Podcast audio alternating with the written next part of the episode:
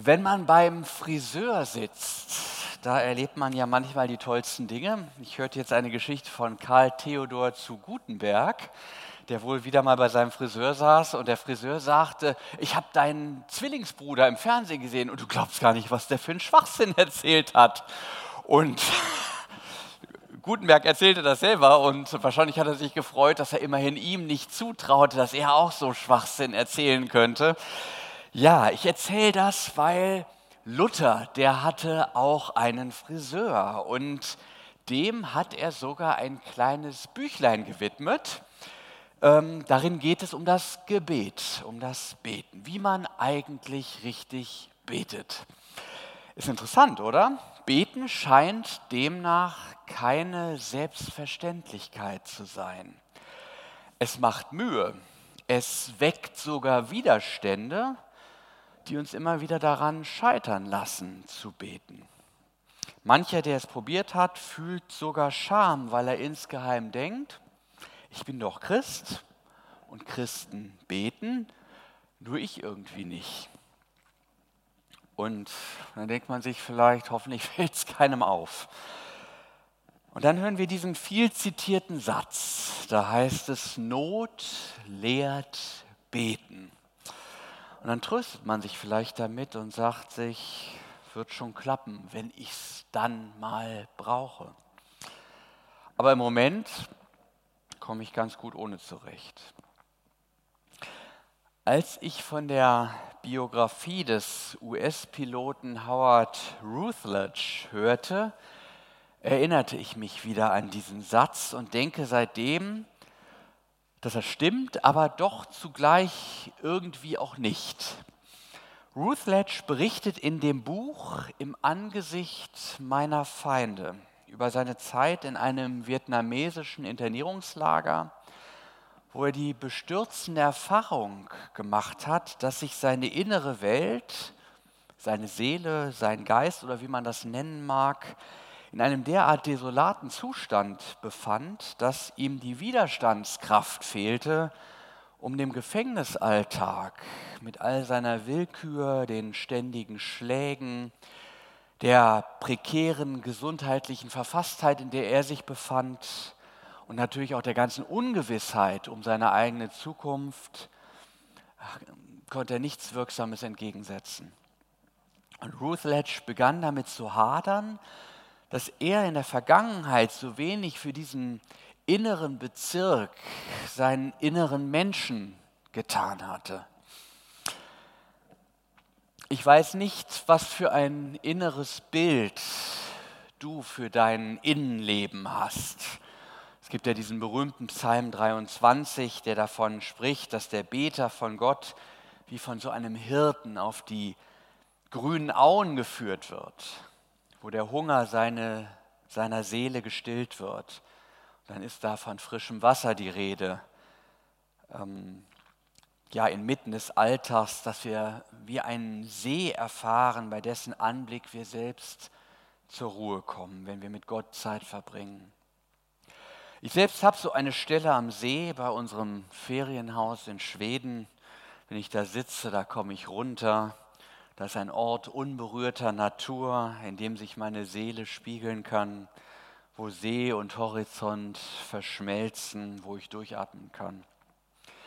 Für manchen ist solch ein Ort auch der Garten, in dem ich herummurkeln kann, den ich für die Saat vorbereite, Steine aussiebe, Pflanzen beim Wachsen zuschaue und das wird dann auch zu einem Bild für unseren inneren Menschen, wo wir uns entwickeln, wo wir einerseits wachsen, aber auch Unkraut ausreißen, damit Wesentliches in uns wachsen kann.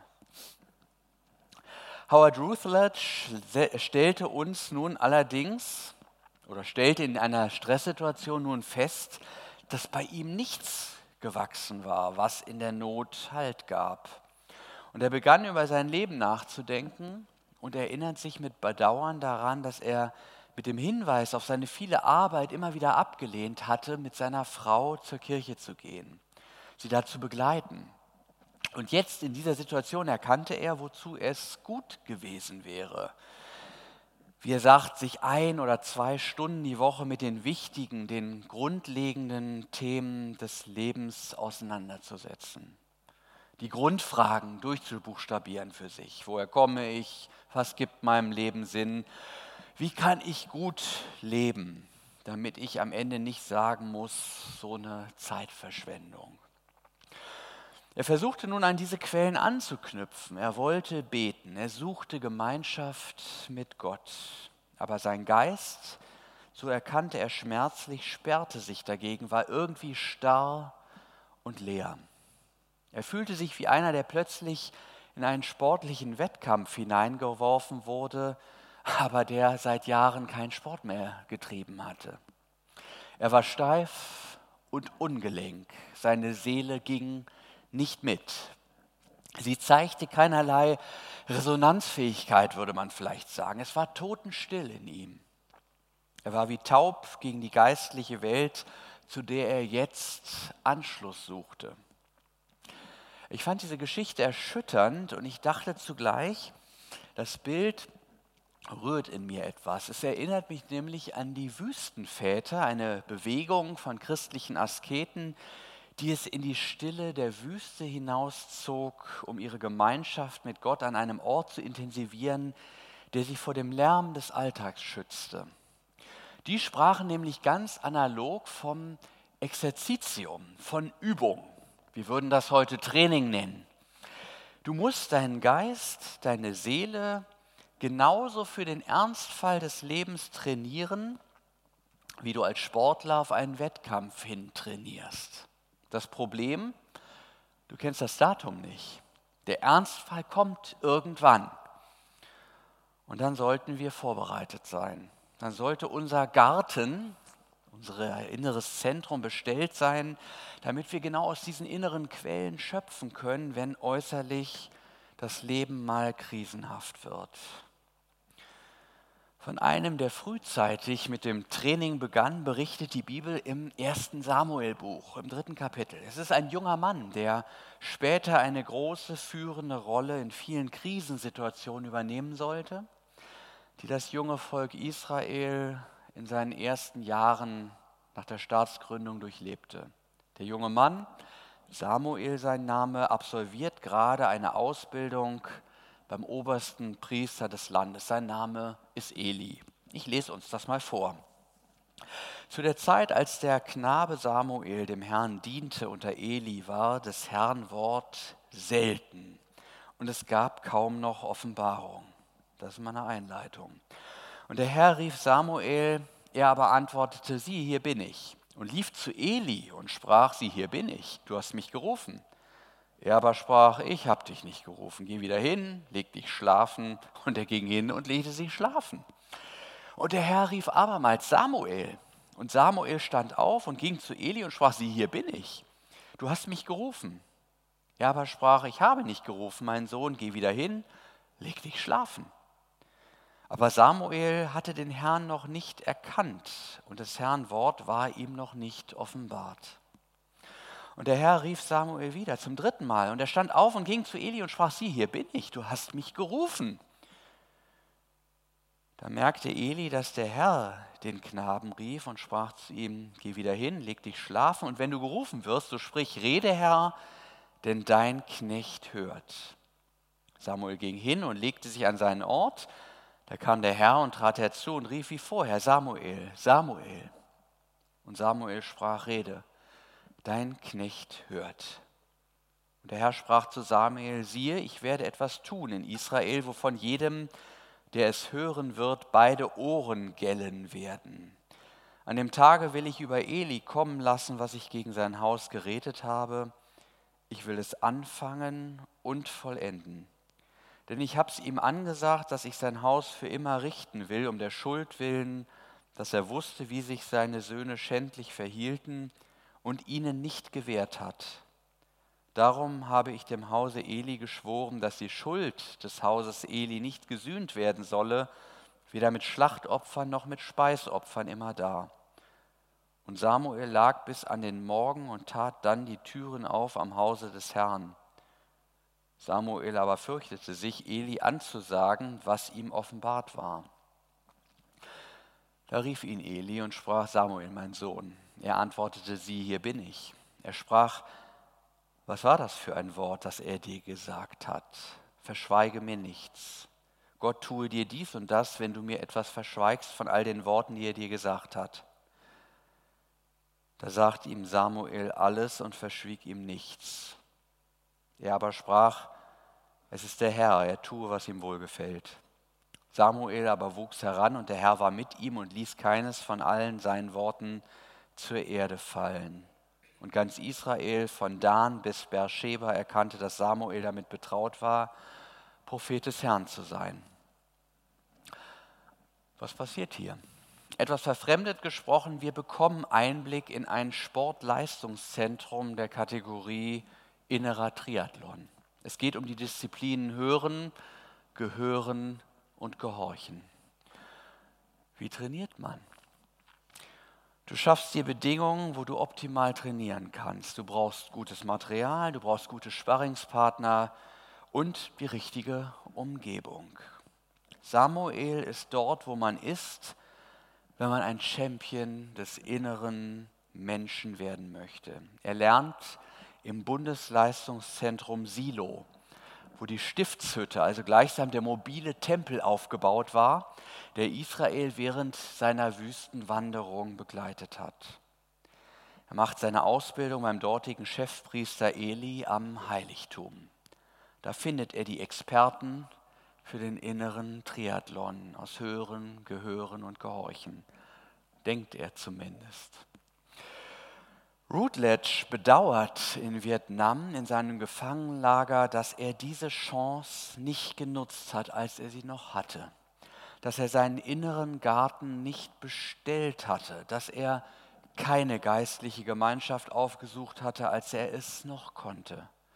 Dass er sich nicht im Hören auf das Wort Gottes bemüht und geübt hatte, als er das noch als eine selbstverständliche Option nutzen konnte, es nur einen Gang zum Bücherregal brauchte, um das zu tun. Als der Gang zur Gemeinde am Sonntag nur einen Entschluss weit entfernt lag.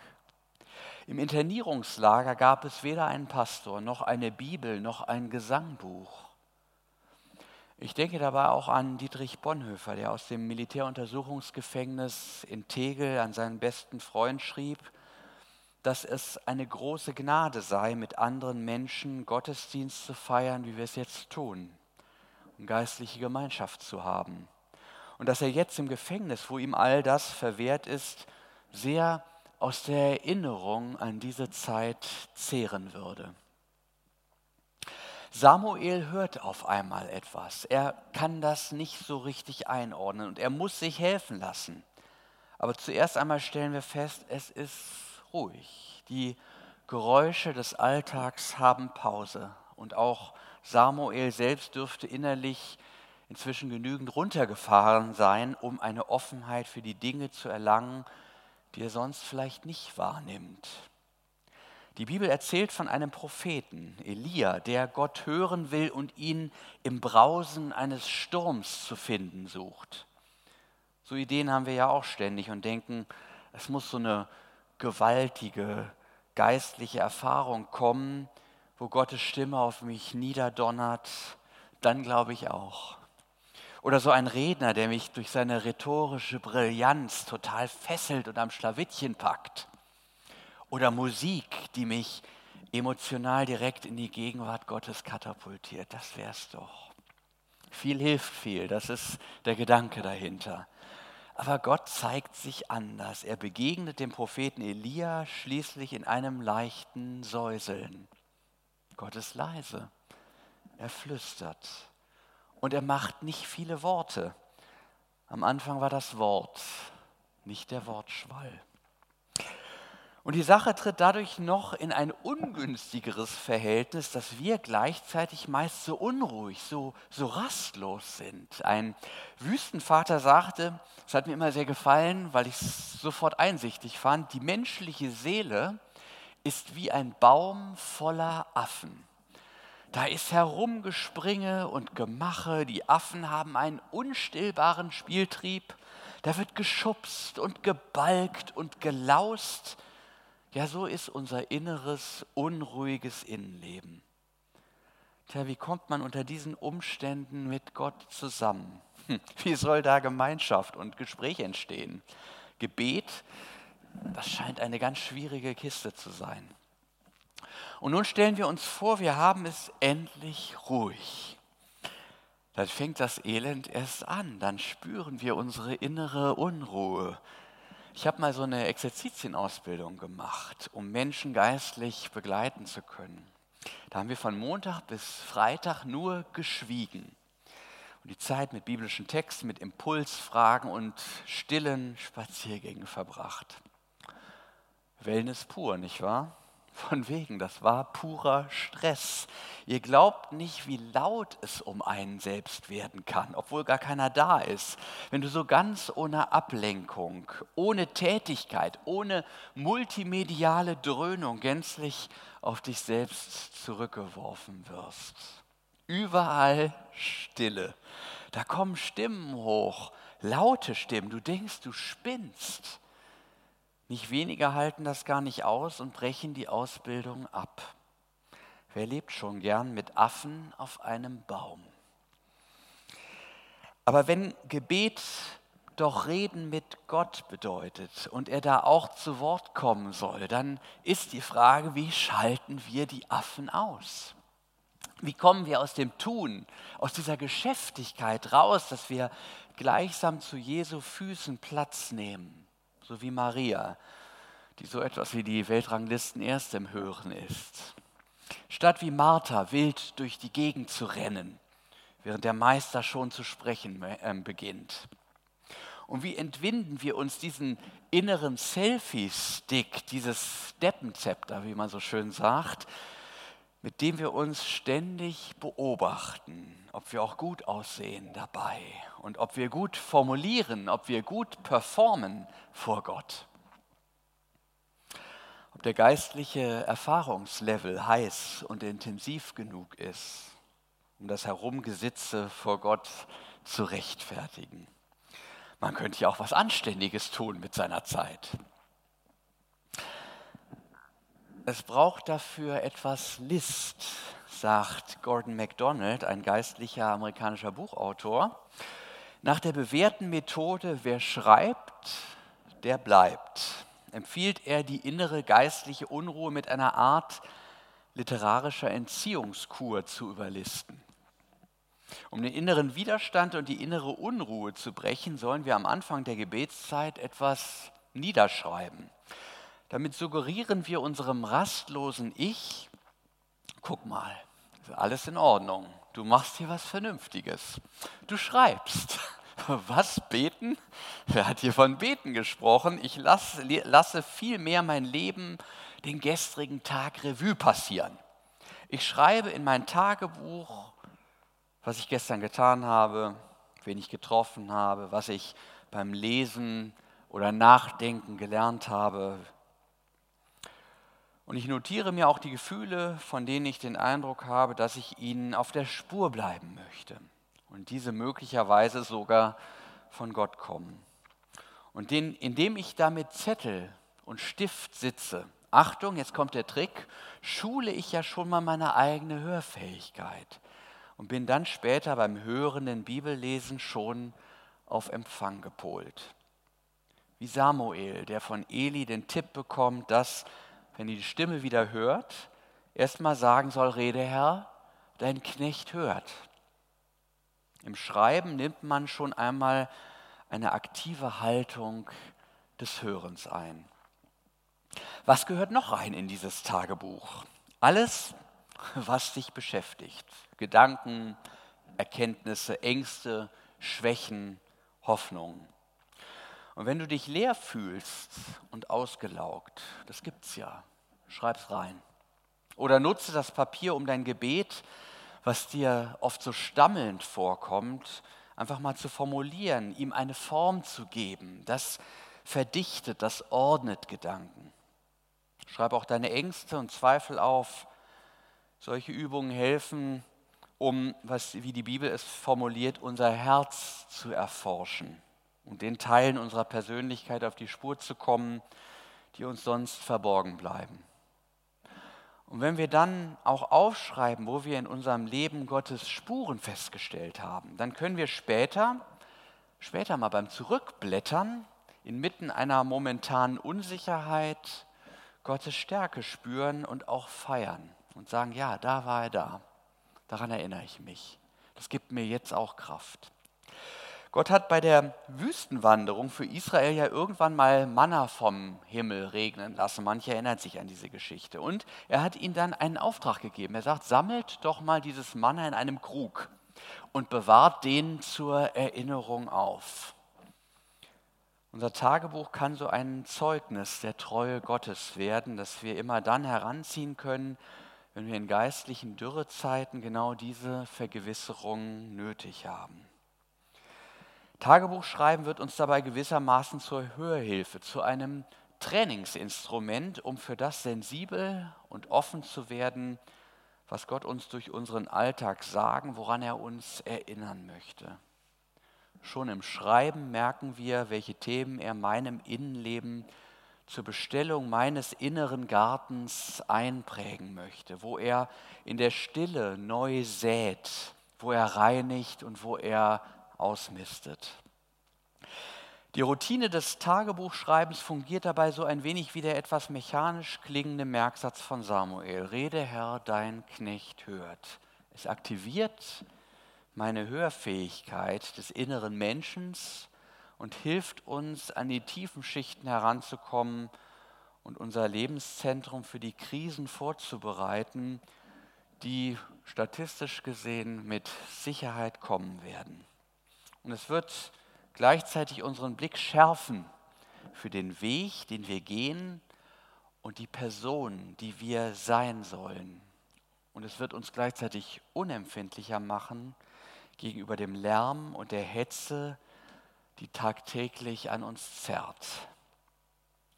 Ich schließe den ersten Teil unserer neuen Predigtserie zum Gebet mit einem Wort von Mutter Teresa. Sie sagt, die Hauptsache ist nicht das, was wir sagen, sondern das, was Gott uns sagt und durch uns zu sagen hat.